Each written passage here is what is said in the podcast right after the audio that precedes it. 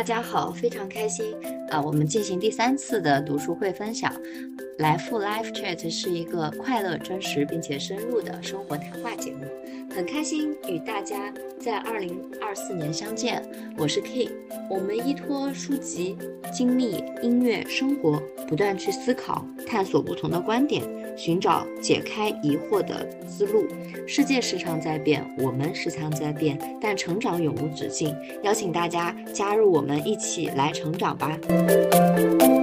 那今天我们第三期还是啊，延续过往两期，继续讨论《打开心智》这本书籍。啊，我们今天也会从不同的视角去跟大家探讨一些关于如何变得更加的聪明，以及说关于我们如何去成长、如何找到一生之本等等的这系列的东西。当然，我们还是依托呃自己的感悟以及说比较感兴趣的点去进行一些讨论。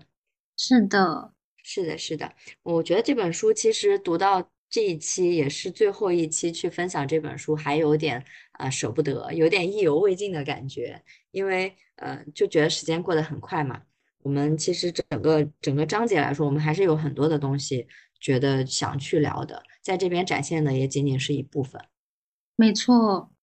然后呃，C C，我不知道就是说在这本书你读的过程中。嗯，整体来说，如果用色彩来形容的话，你会是一种什么样的颜色？给到这本书的感受？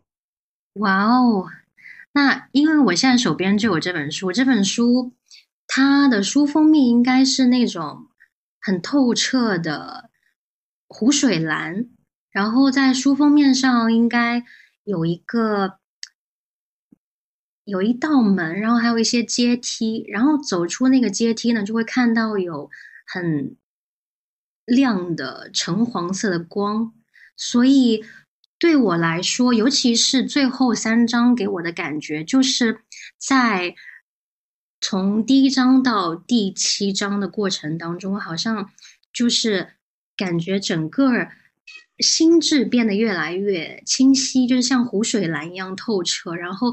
最后的三章给了我光的感觉，就是整个书封面给我的感觉。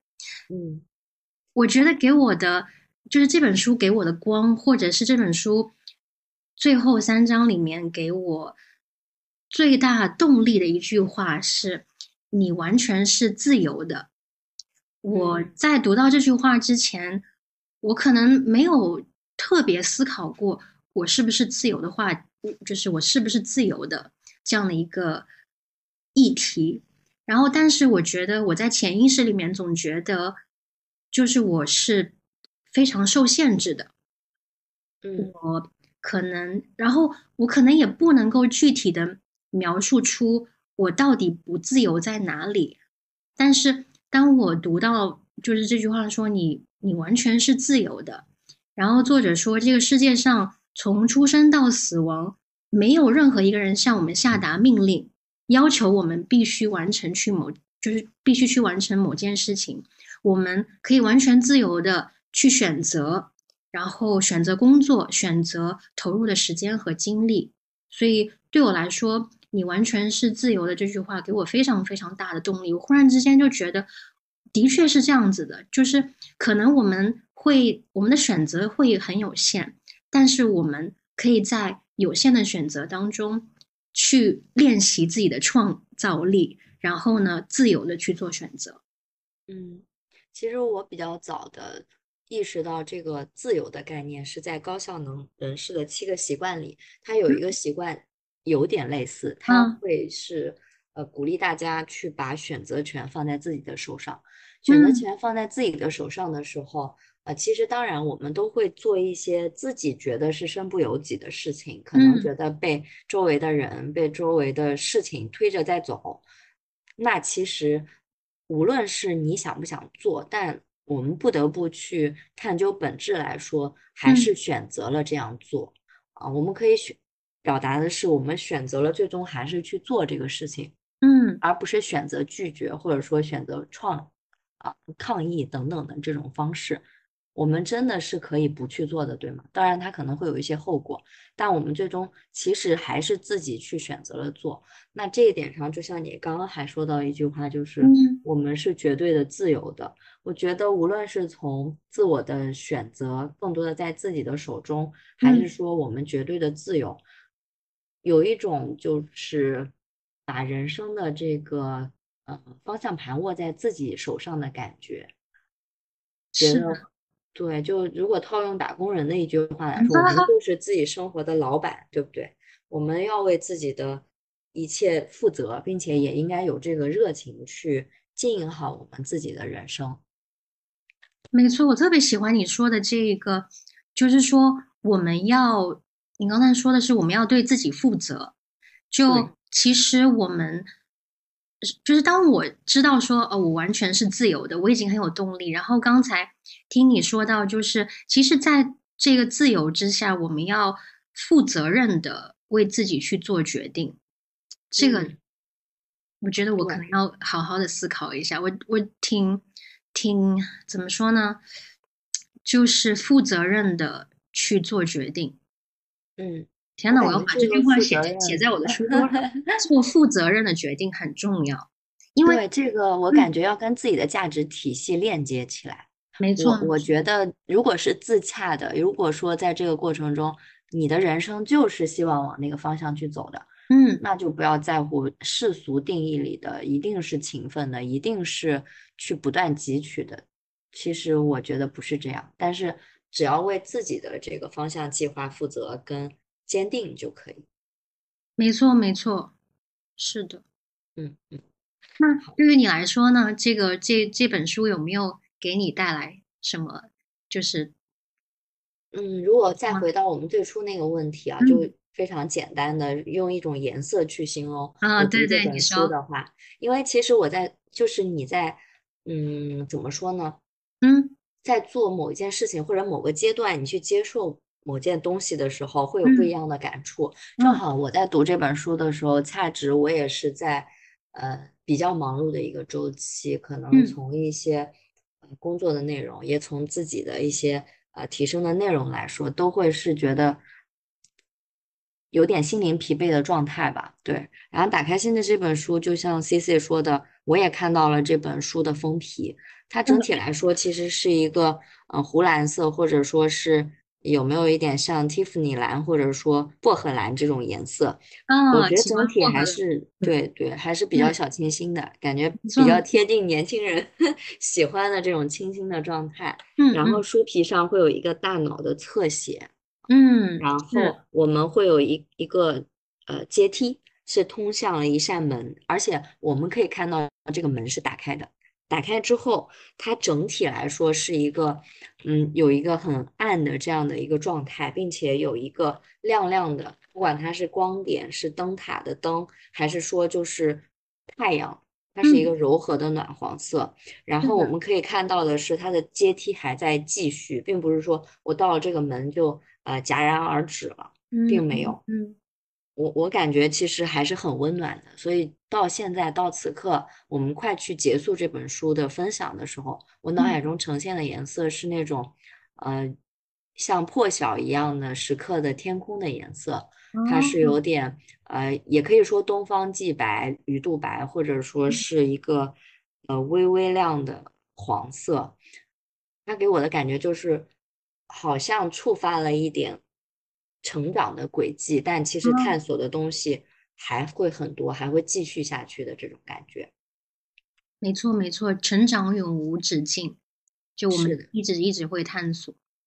是的，是的，这也是我们其实在我相信我跟 C C 在呃有自己的工作，并且有自己的一些计划之余，还想做这样的事情的一个呃初衷吧。觉得也会在这个聊天过程中去汲取到一些。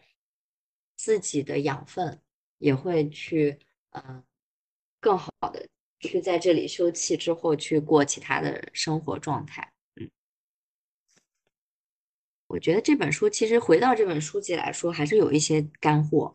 嗯嗯，比如说我在读这本书的时候，有一句话我印象很深，他提到别人的事情是别人的课题，不是我们的。不需要过度担责，要学会课题分离。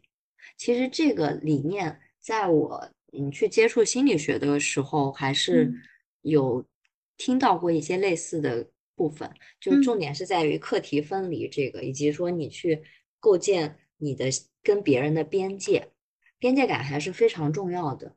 包括亲密关系里，他会把我们自己、我们的这个爱人、我们的父母，嗯，理解为一张一间呃一个一个。房一个大房间里的一个个小房间，其实分课题分离、情感分离这一块儿，嗯，是一个蛮去蛮难去探索的部分。但是如果真的呃非常的清晰的了解到我们自己内心的边界之后，我们的状态会非常的舒服。因为生活中不乏有非常多的关系会让人很消耗。啊，就举个稍微一些的例子，其实有蛮多。呃，成年人在离开父母的原生家庭，去组建自己小家庭的过程中，他会不断的去接受到这个父母的干预，或者是再回到刚刚那个点，他是选择了允许父母进入自己的跟跟自己的新家庭的这样的这间小房间里去的。啊。对，所以其实这个部分是指亲密关系里的部分。那其他的部分，包括我们工作中的部分，我觉得这句话都是有一些启示的。别人的事情，包括别人的工作职能，是别人的课题，我们不用觉得他非常的顺手，或者说简简单单我帮他去做了，我们去承担了这个责任了，对方就一定会开心，有可能会有这个适得其反的效果。我们一定要在这个过程中去学会课题分离，这是我我当时在读这句话的时候，我还蛮深的一个感触。嗯，那确实，我在想的是，就有的时候边界感和冷漠，他们之间的界限，就常常也可能会很模糊，就就是在思考或者是在考虑说，到底应该。设一个怎么样的边界的时候，就是怎么样去考虑，说我又要不过分热情，但呢又不看起来好像过分的冷淡。嗯，就其实还是会，我感觉哦，这个还是会去分这个场所跟对象。假如说对象，我们刚刚提到的就是父母这一块儿，因为很多人他会受限于这个。父母关心的太多啦，太过了，管的 太太宽泛了，难过。还有一种是父母的冷落、冷漠，什么都不管了，然后这种失落，对吧？都会有。哦，我是觉得其实管的太多，有可能他管的多只是一种表现形式，内核还是说，第一个可能在于父母对我们的嗯生活的状态的担忧，会不会觉得我不管你了，你就并没有这么的幸福快乐？然后非常的让人担忧，然后以这种可能比较嗯强势的方式直接去介入。那另一种，我觉得有可能是父母其实会觉得我们子女长大之后自身带来的一种失落感，因为其实不仅仅是我们在分离，人跟人的关系都是在彼此相互作用的。父母也面临着跟子女的分离，他可能也会以这种略强势的去侵占你的领地的态度去证明，去证明子女对他的爱，希望某些回应。我感觉是这个样子。那如果是第二种的话，其实我们完全可以通过语言或者说深入的对话去打消他们这种疑虑，就是我们只是希望，就是说，呃，已经。已经成长了，已经是一个独立的个体了，需要去承担一些责任，跟去寻找自己的生活。但是其实，嗯，家人的爱、关心、亲情等等，永远都不会变，然后还也是会有这样的空间给到他们。然后，那如果在工作中，其实还是会，我觉得更简单一些吧，因为其实工作中我们更多的是同事，啊，我们肯定彼此会尊重。但我们会有一个明确的工作职责，那如果不在工作职责内，我们是可以去拒绝的，然后也可以去以一些比较委婉的理由去告知对方，以及提醒对方这是他的职责。那当然，如果嗯。说他是寻求方式、寻求帮助的状态，我们嗯。可以去帮他解决他的疑惑，帮他嗯。去梳理他的思路。但是工作肯定是他自己要去做的，我是这么觉得。哦，就是还是回到那个，每个人都是自由的，然后我们要负责任的为自己去做决定，对吗？对那会不会有一些人，他们就是天生比较任性，然后就是觉得我就希望有一个人能够来帮我完成，然后可能有些人天生命巨好，然后呢，就是就是会有一个好好的人，然后来帮他做，好像人生里面每一个重要的决定，然后他好像活得也很自在。嗯，我觉得我身边还蛮嗯多很幸运的这种状态的朋嗯友，那那只能说就是，嗯，他们是配得的，就是对方也肯定是选择了去帮他们承担，嗯，对，对。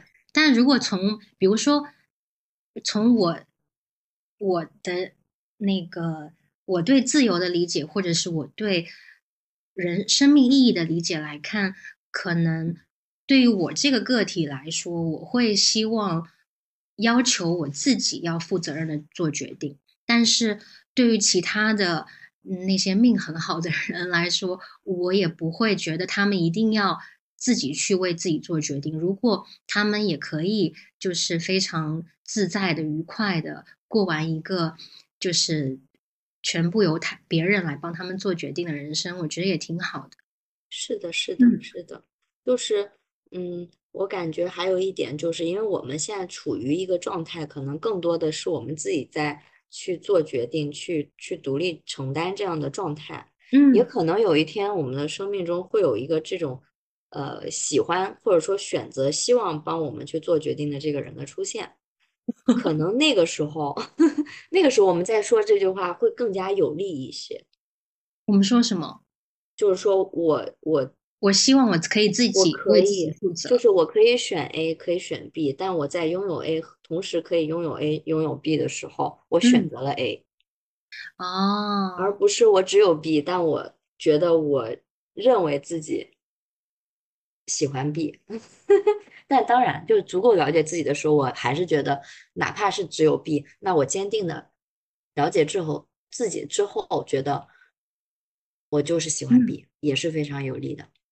是的，是的，嗯还是感觉上还是一个认，就是认识自己的过程，在认识了自己，然后知道自己适合什么样的模式去生活的时候，那自然而然会为自己做负责任的决定。其实我现在想起来，我觉得就那些命很好的人，然后都有一切事大小事情都有别人帮他们来搞定的人，他们其实也是选择了让别人来帮他们，嗯。对吧？对他们也是这其实蛮有意思的一个现象，C C，你在聊这件事情的时候，嗯你使用了命很好的这样的一个话题，那我其实会有一个一个问题，你就是说其实你的潜意识或者说你的主观上感觉，嗯，他们的状态还是舒适的，还是会赏心悦目的，还是会就是蛮开心的嘛？会有这种吗？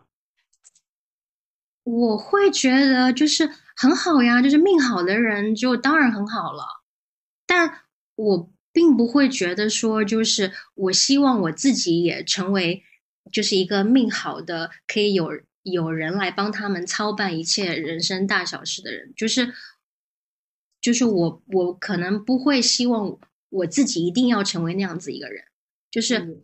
我对于我现在的状况。感觉就是我很舒适，嗯。我是谁，然后包括还有我接下来想要怎么发展。我觉得对于我是谁，然后我接下来想要怎么发展，我来自什么样的家庭和背景，我都还就是 comfortable。嗯嗯所以，所以我就是对于那些就是我刚才说的他们那个命好的人，我我自己暂时还不会想要成为他们那样子的人。嗯，所以这个命很好就会加双引号，或者说这个标签是世俗化的命很好，对吗？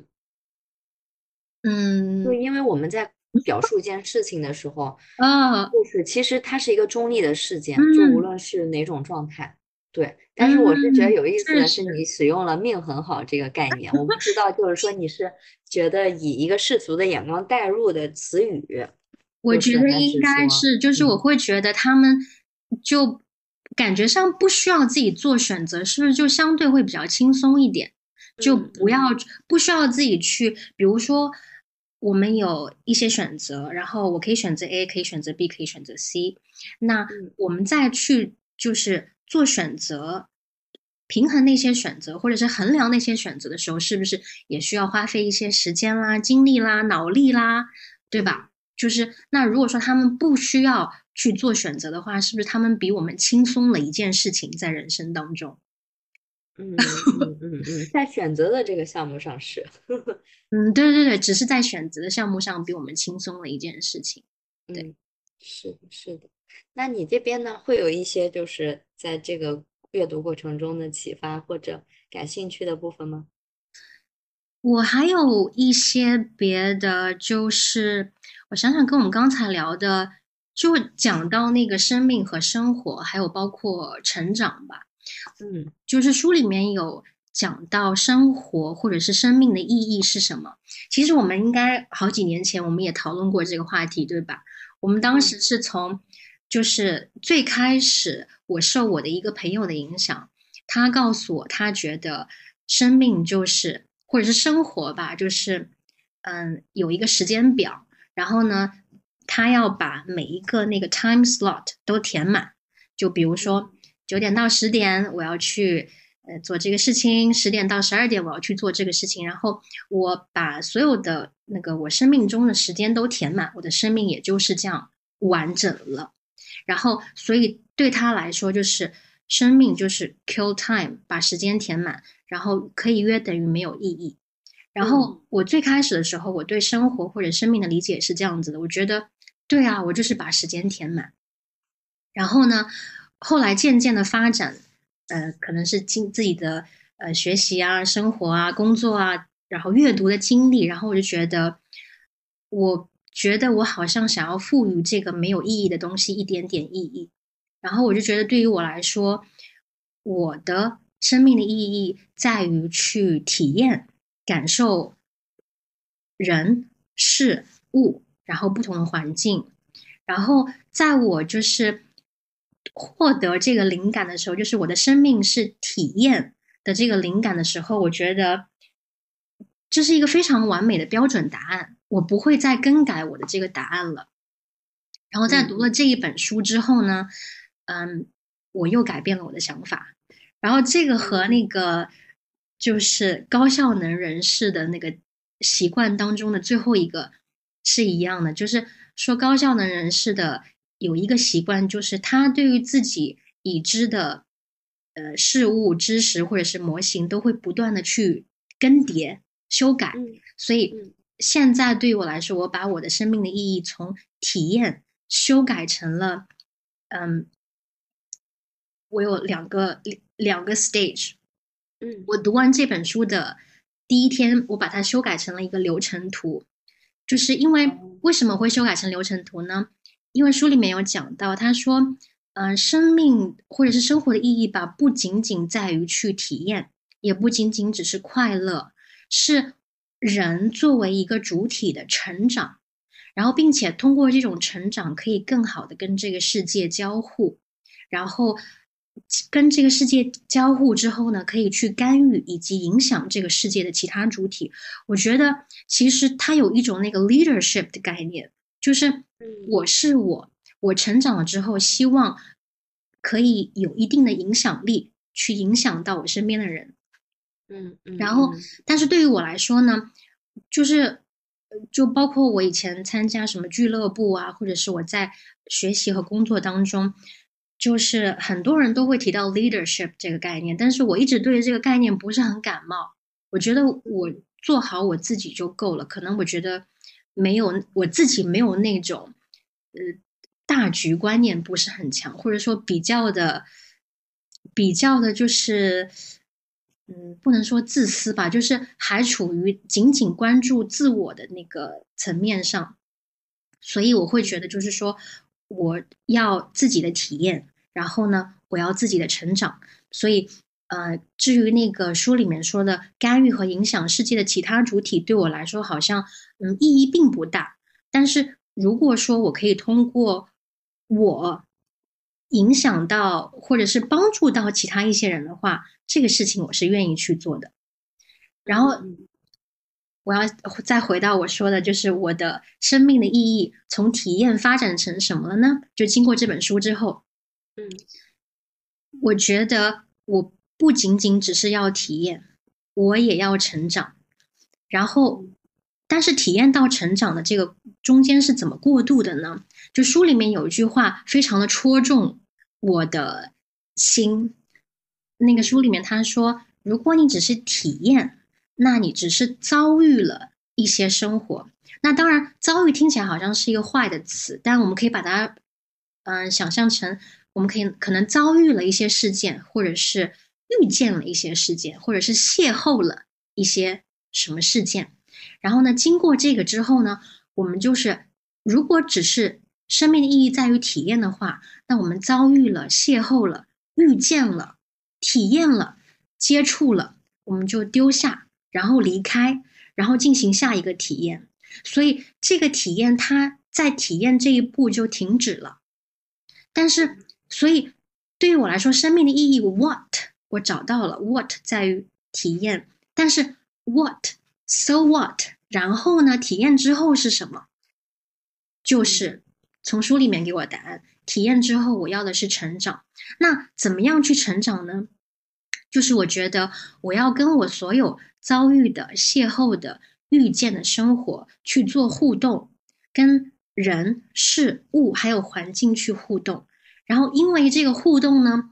我要从这个互动当中收获一些，不管是能量、智慧还是经验，然后结合到我自己的身上，这是第三步，体验，嗯，然后就是 interact，然后呢，整合就是融合这些经验，融合在我自己身上，然后因为这个体验融合，我会有成长。然后呢，成长之后呢，我要变成一个新，就是我要 produce something new，就不一定 produce something new，可能 produce 一些什么智慧。所以我的流程图就是体验、互动、融合、成长，然后创造。嗯，所以我不晓得。我的这个流程图对你来说是不是 make sense？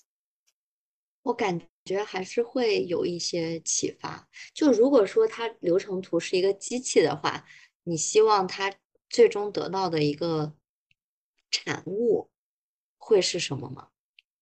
对，就是我的最后，我现在这个 stage 是我的最后一步是创造，对不对？produce something。那这个 something 我不知道是什么，有可能是一种经验。有可能是一段经历，有可能是对一个什么事情的一个 insight，有可能是一个什么智慧。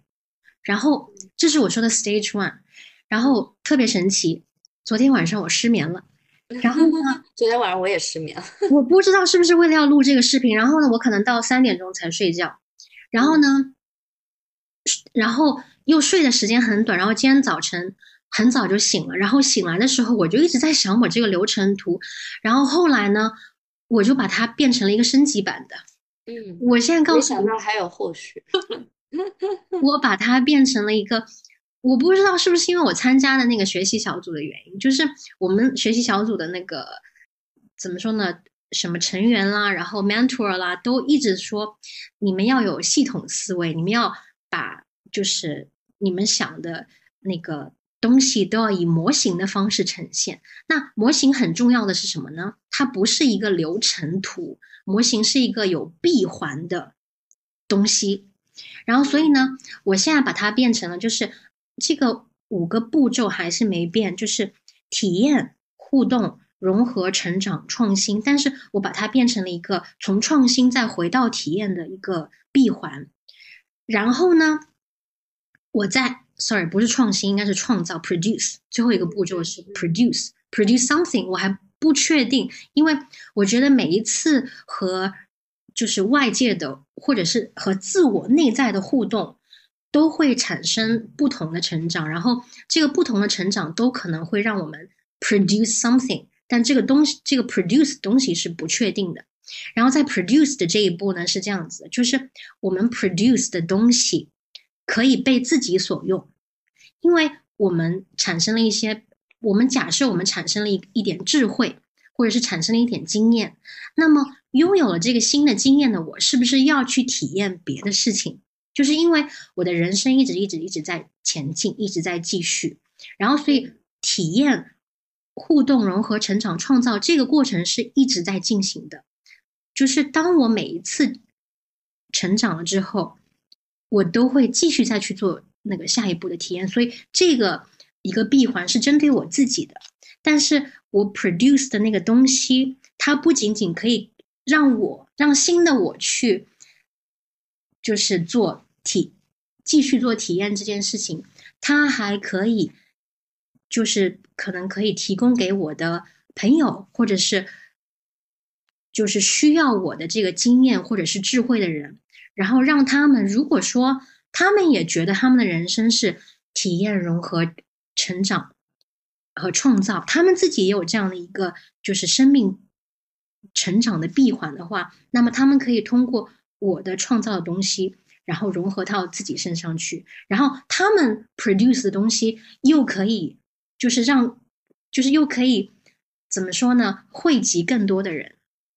嗯嗯，我在想，我刚刚在想这个流程图的时候，嗯，其实我觉得它不一定是一个单环，因为你创创造的产物，嗯，它有可能真的就是你出来之后，就也不能说完美啊。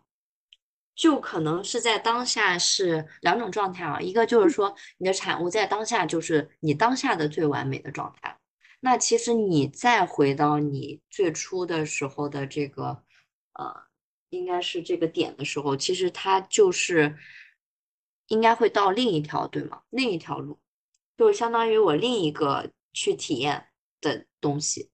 还有第二种方向是，你当你的产物出来之后。你发现，你在这个思考过程中，你需要体验的东西还需要去进一步加强，嗯，或者说继续丰富。那其实你是在这个闭环里面继续去走。但另一种，你回到回到我的体验的时候，有可能就是另一条路径了，就是它会是一个新的部分，但它还是这个轨迹。我会觉得它有点类似于一个双环相，呃，就是内涵的状态。哦。是是是是是，就是那比如说我们产生出的一个东西，它是它也可以不断被更新的，它不固定，对，因为出只有当我们就是产生出真理的时候，它可能 不需要再被更新换代。但是我觉得，就是所有。就对于我来说，我自己的闭环当中，我 produce 的任何东西都是有被再更新的可能性的。没错，是的，是的。这样子，天呐，我觉得，我觉得就是这样子看起来呢，就是我比可能应该是两两三年前的我，对于那个生活还有生命就有更多的那个期待。然后我会赋予那个生活和生命更加积极的意义。对，因为唯一不变的就是变化。嗯，你呢？你是怎么看待那个，就是生命是什么的？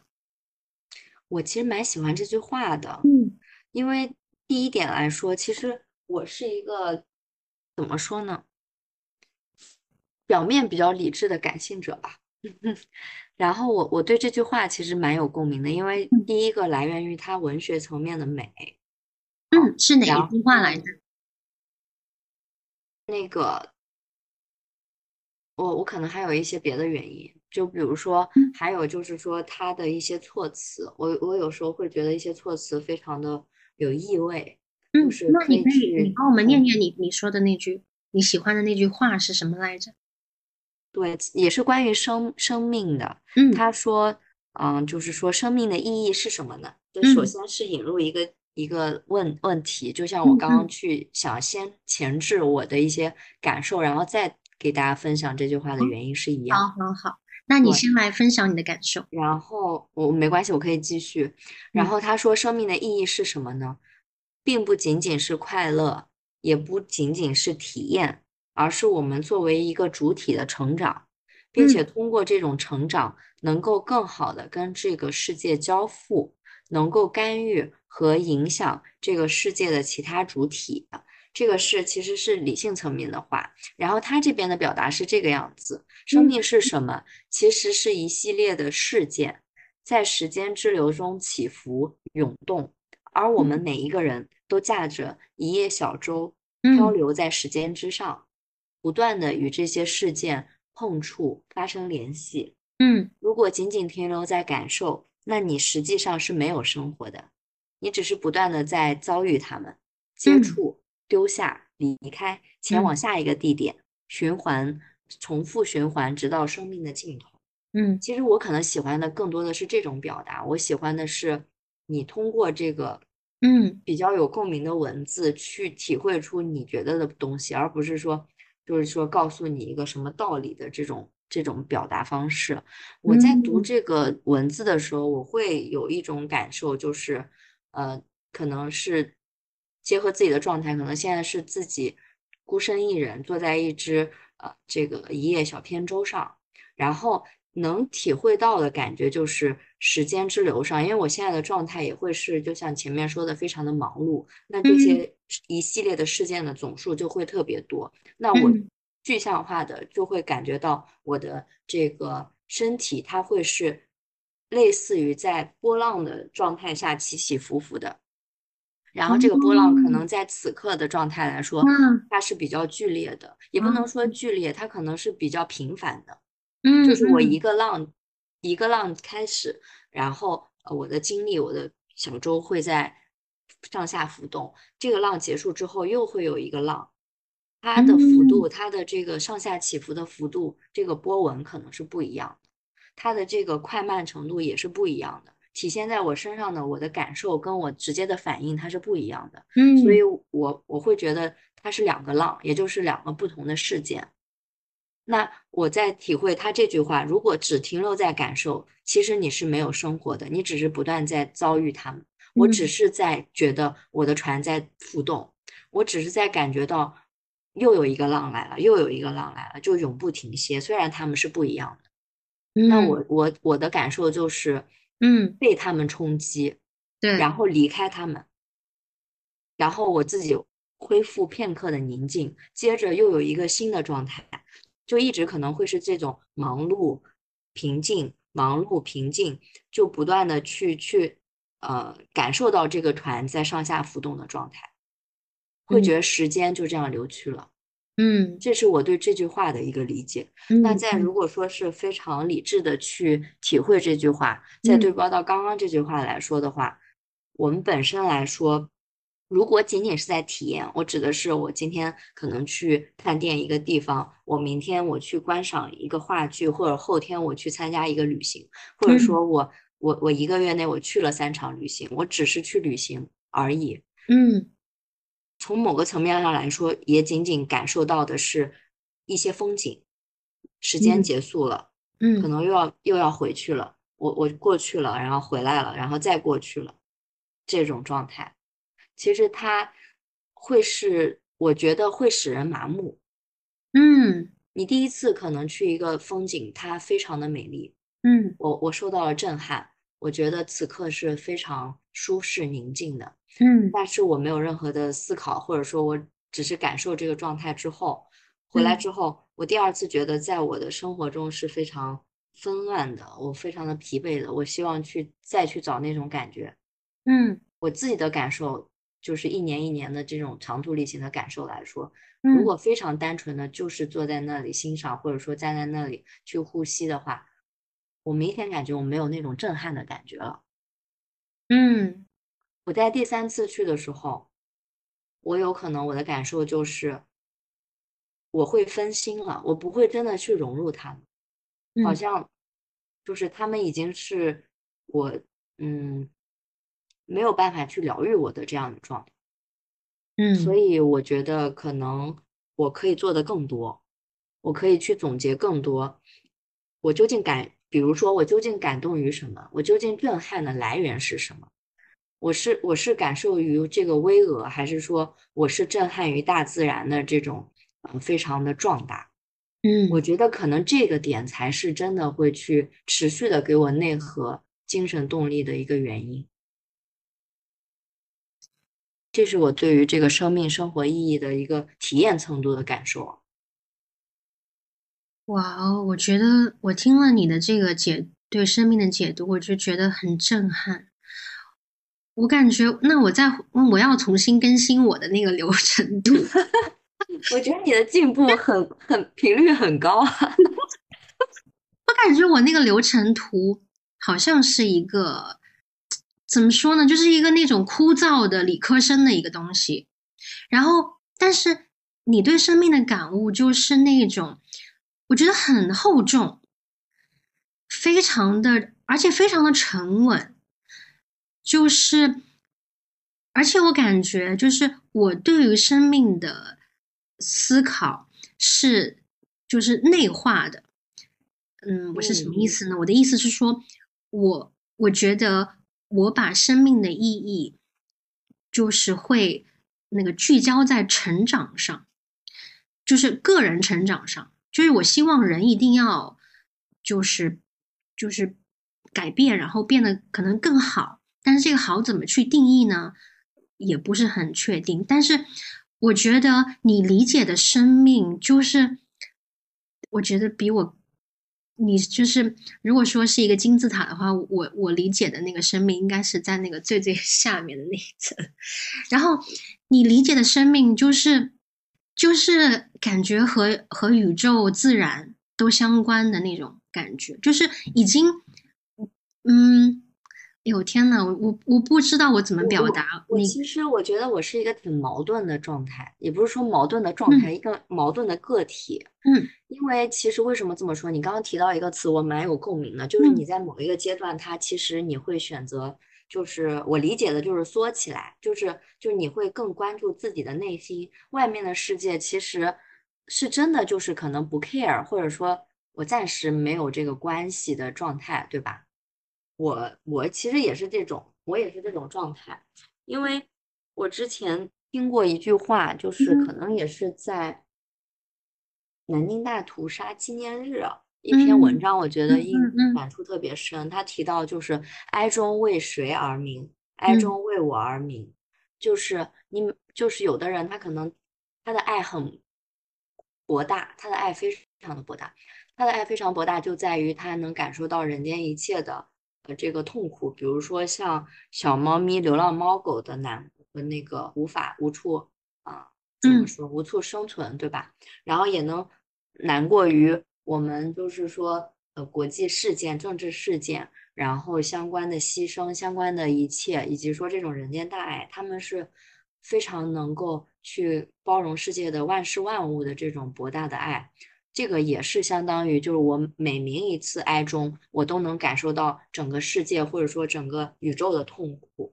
嗯那我会觉得这这个观念我很认可，但是我做不到，因为其实当这个爱心跟感触，你跟你的能力，跟你实际的能力去匹配不上。我举的例子是，嗯可能没有很大的能力去救助到每一个流浪猫、流浪狗，对吧？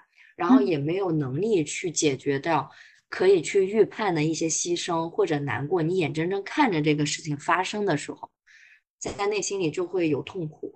那这篇文章他还提供了一个思路，他说，嗯如果这种状态下，你虽然能感触，你虽然有有这个嗯感同身受，嗯但是你却无能为力怎么办？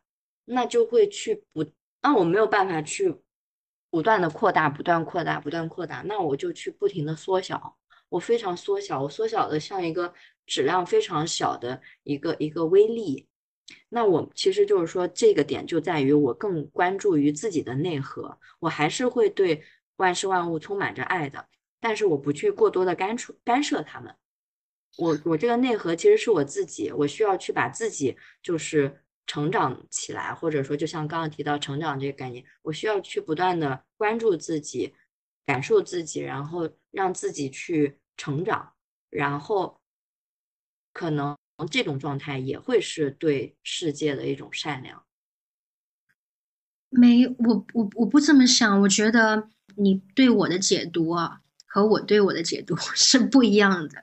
我觉得就是重新回头看刚才我们两个人讲的生命的意义，我觉得我就是属于那种格局很小，就是我只看到了我自己，然后而且就是其实个人成长，就是因为怎么说呢？每一个人不是说每一个人，当然那些科学家，然后或者是对。就是世界有杰出贡献的人，跟我这个个人肯定不一样。就是普通的人，就是可能就是只是关注关再关注自己的成长，都可能对这个世界做不了什么贡献。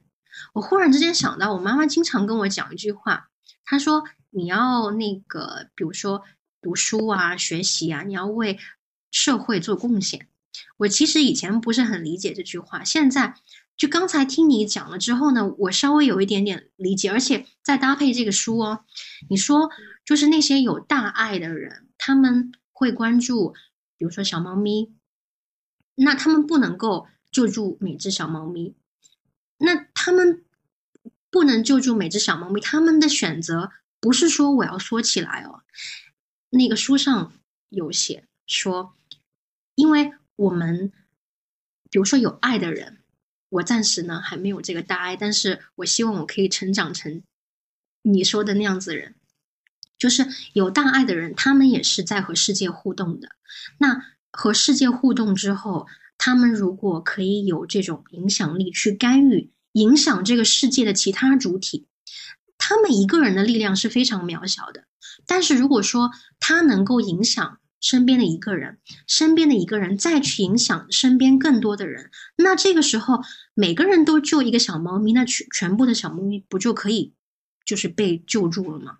所以，就是虽然一个人的力量可能很渺小，但是如果说可以通过个人，然后慢慢慢慢的去影响身边的人的话，我觉得，嗯，就是。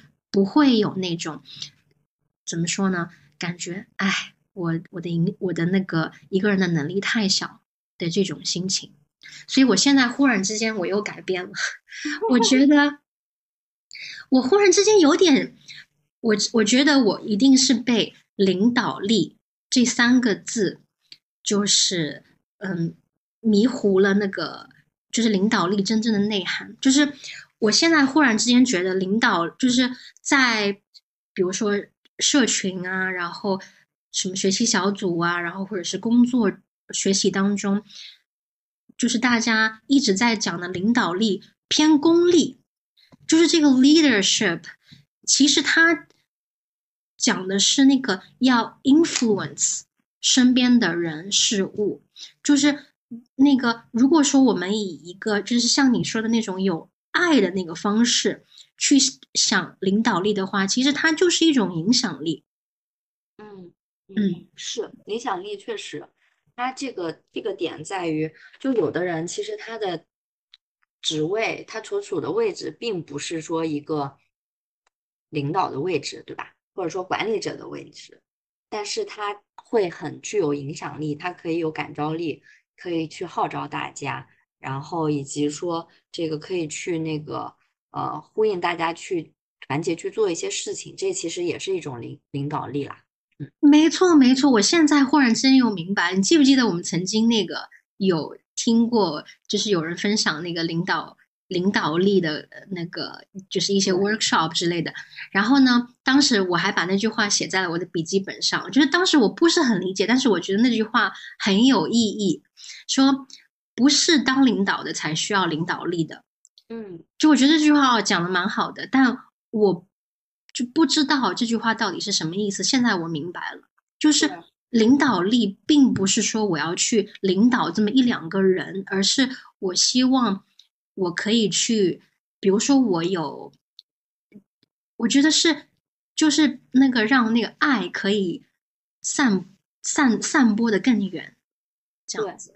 对这个其实就也会是领导力的方风格的几种吧。就像比如说有这种交易型的领导力，它更多的会是以这种利益的形式。没错，没错，就是嗯我感觉我我把领导力的这个概念都想想的比较偏功利化，嗯，所嗯以还有最近正好也在研究什么变革型的领导力，变革型的领导力它会激发员工自己的一种创新创造，然后这种氛围，还有魅力型的领导力，可能这个领导在那里也会是对这个他所领导的下属的一种精神上的呃这个呃灌溉吧，你就让人很舒适，然后很想成为他这样的人，没错，都是蛮厉害的一种风格。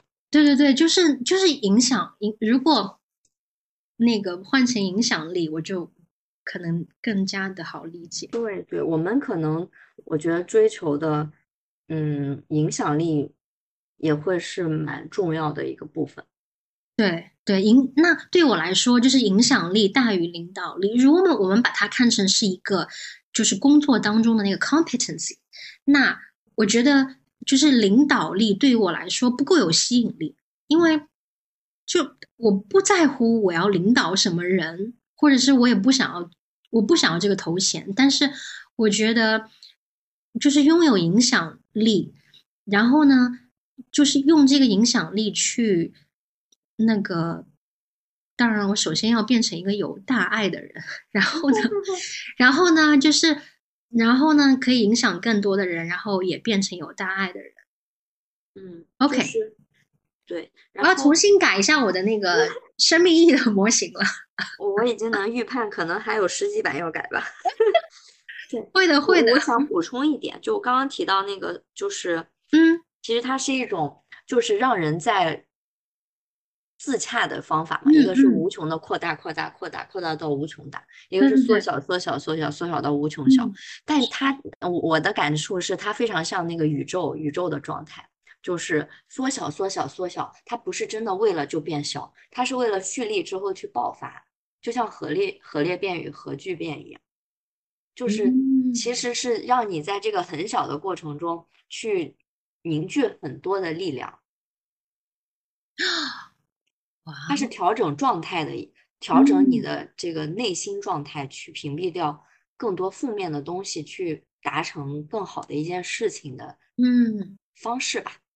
它不是一个结果，就不是让真的是就小的缩在那里。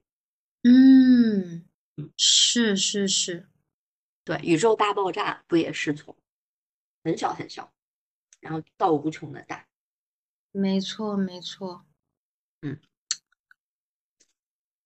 好的，然后下面的话，我想我想说，其实我在看这本书的时候，嗯。还是有有几点我觉得嗯。蛮有意思的，就是请跟我跟我之前的想法不一样，因为我之前其实跟你提到过，就是我觉得快乐是不分高下的，就是可能你去刷短视频的快乐，跟你嗯。去健身的快乐，跟你嗯。去达成一个 milestone 的快乐，嗯。都是快乐。嗯。我嗯觉得都开心，都可以去享受。但作者其实提到了，就是说很多人认为快嗯乐是不分这个高低的，但是呢，从精神健康的角度来说，快乐的确是有层次之分的。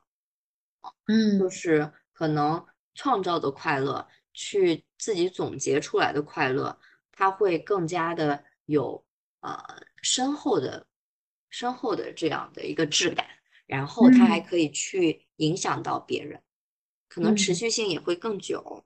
嗯嗯嗯，这点上我开始认可了，我开始在是吗？在动摇，对，我开始在动摇。嗯我我觉得我的人生就是开心快乐，对吧？然后体嗯验，那我到底想要的是什么快乐？我是想嗯要就是说我什么都不做，我被动获取的这样的快乐，还是我能给别人带来什么？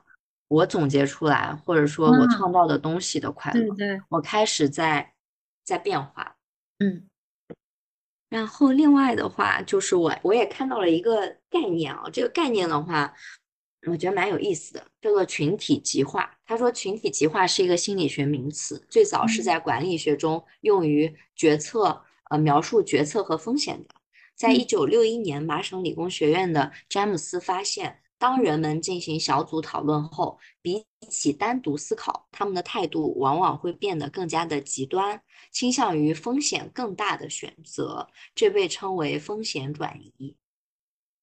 所以我读这个点的时候，就是说，因为其实现在在工作中，往往它有很多 teamwork，就是小组决定，对不对？那可能大家，呃，有一种说法是说。更加民主，我们很多的人员都参与进去，或者说涉及到的人员都参与进去，那这样的话就会觉得我这个嗯结论可能是更全面的啊。另一方面就是说，当然也会有一个嗯结果是大家做的这样的一个安全感吧。嗯，但是我我读了这句话之后，我就会打一个问号：难道大家做的决定就一定是最佳决定吗？其实这个结结论也发。就发出了一个警醒，就是说，态度往往会更加极端，而且倾向于风险大的选择。我就在想，那这种风险转移究竟是基于我对这个，嗯，事件怎么去做的一个理智专业的判断，还是基于我风险小了之后，我更愿意去做一些我之前觉得不合适的决定？其实这个是蛮容易、蛮蛮这个值得去思考的一个事情。嗯。那比如说在那个工作当中，对吧？嗯，大多数的情况都是，就他们有没有那个？因为我没有我看到群体极化这个词儿了，但是我没有就是说特别特别的仔细去看那个，就是作者提到的这个部分。那他说的小组讨论，比如说他有没有人员的限制？是比如说几人小组？嗯，好像没有。然后，或者是他们的那个态度变得更极端，那么是往，就是说，嗯，极端的好还是极端的坏呢？都有，像是哦，就是你可以理解为，如果是跑票的话，就原来中间的人员他就会跑到偏极端的地方去，保守派可能会更加偏激进。嗯嗯，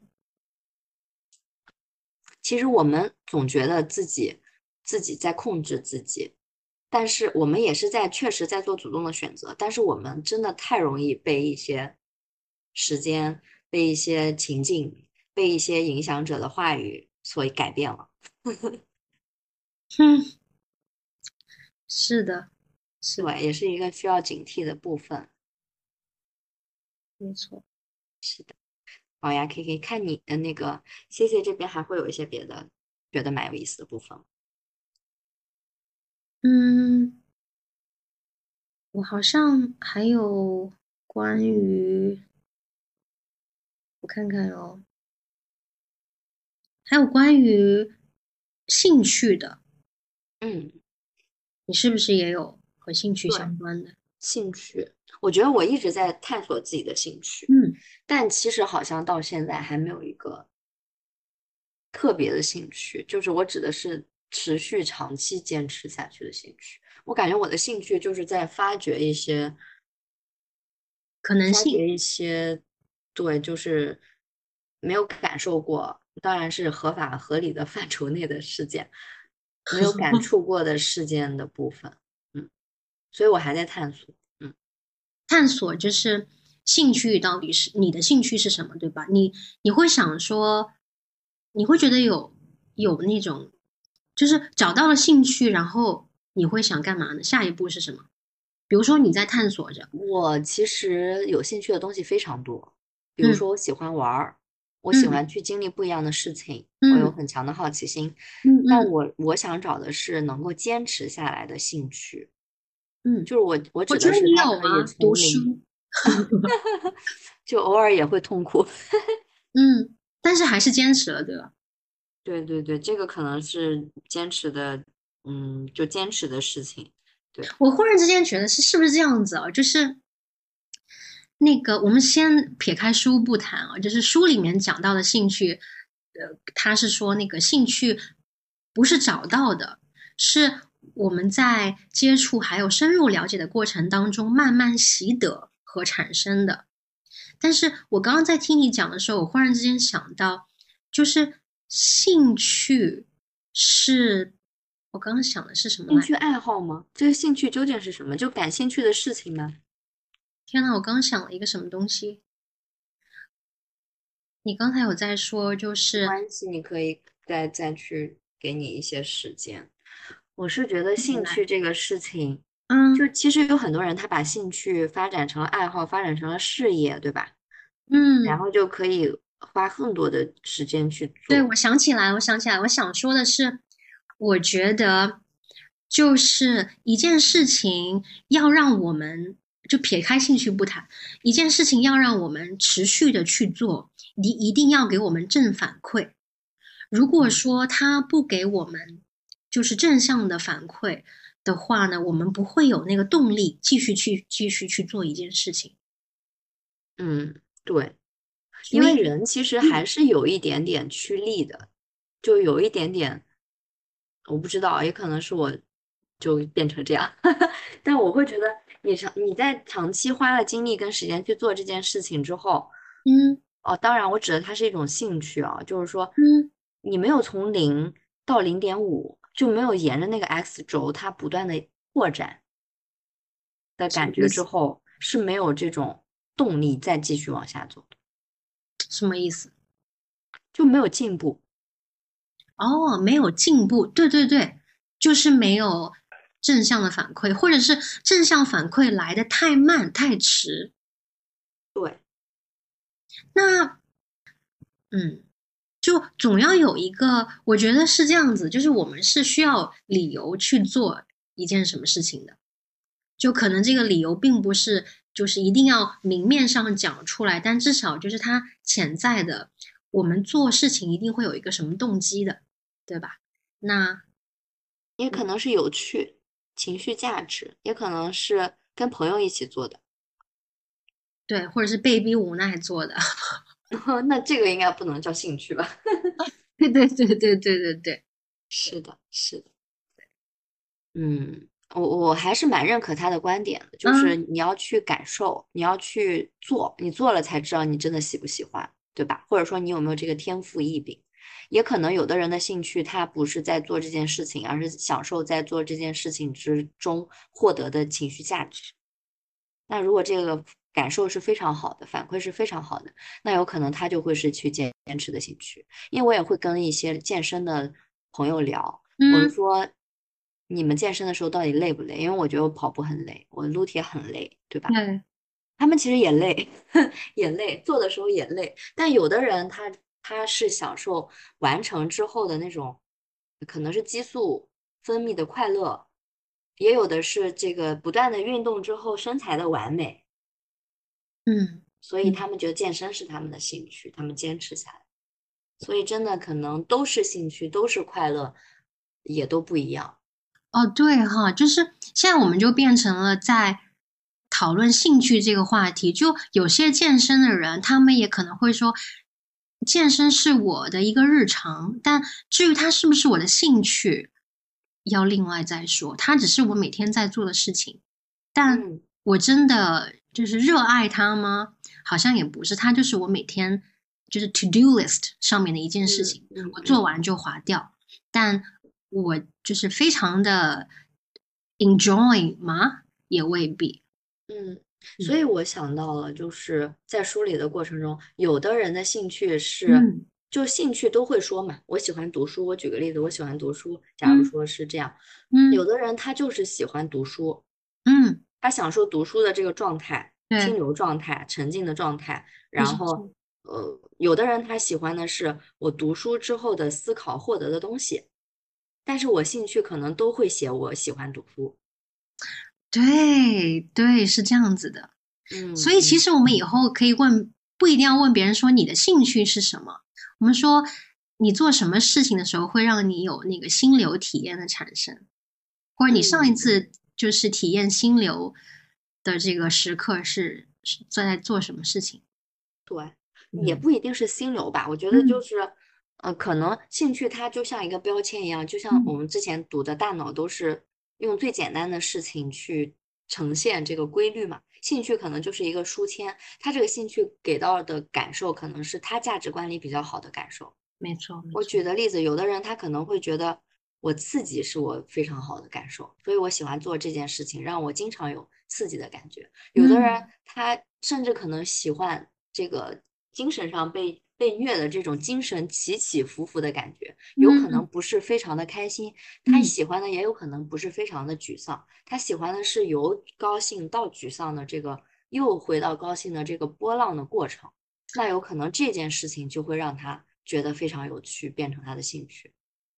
明白了，明白，就是他其实是追求一种体验感，然后至于这种体验是靠运动、阅读、看电影得来的，那就就是不管，反正嗯嗯，这些所谓的可以贴上兴趣标签的事件，都可以为他们带来一种他们寻求的那种感受，哪怕其实是没有关联的，我觉得内核应该也是有关联的。对，那我现在我觉得我。对于兴趣，我就没有那么的执着了，就对吧？对，我们不一定非要去找到一个事情，我们可以去记录自己在什么状态下有非常好的感受。这种感受具体是什么？是变化？是在某种状态下的持续？还是说这件事情让别人看待你的眼光的不同？都有可能，我感觉是是是是是，但我觉得兴趣还是要有的，因为它是一个，比如说什么五分钟你去介绍自己，或者三分钟去介绍自己，吸引别人的一个部分，因为人都是群居动物。天呐 o k 嗯，好的好的好的，那其他我好像这边就暂时没有了，我觉得还是需要去呃继续内化，继续去深入的体会。是的。是的，嗯，继续打开，把自己打开。对，我相信有一天也可能我们会重新再翻这本书，到时候 C C 的这个这个模型有可能已经变成了第 一百零一版，都是有这个可能。对，但是不管怎么样，我觉得，嗯，此刻的感受一定是当下最真实的。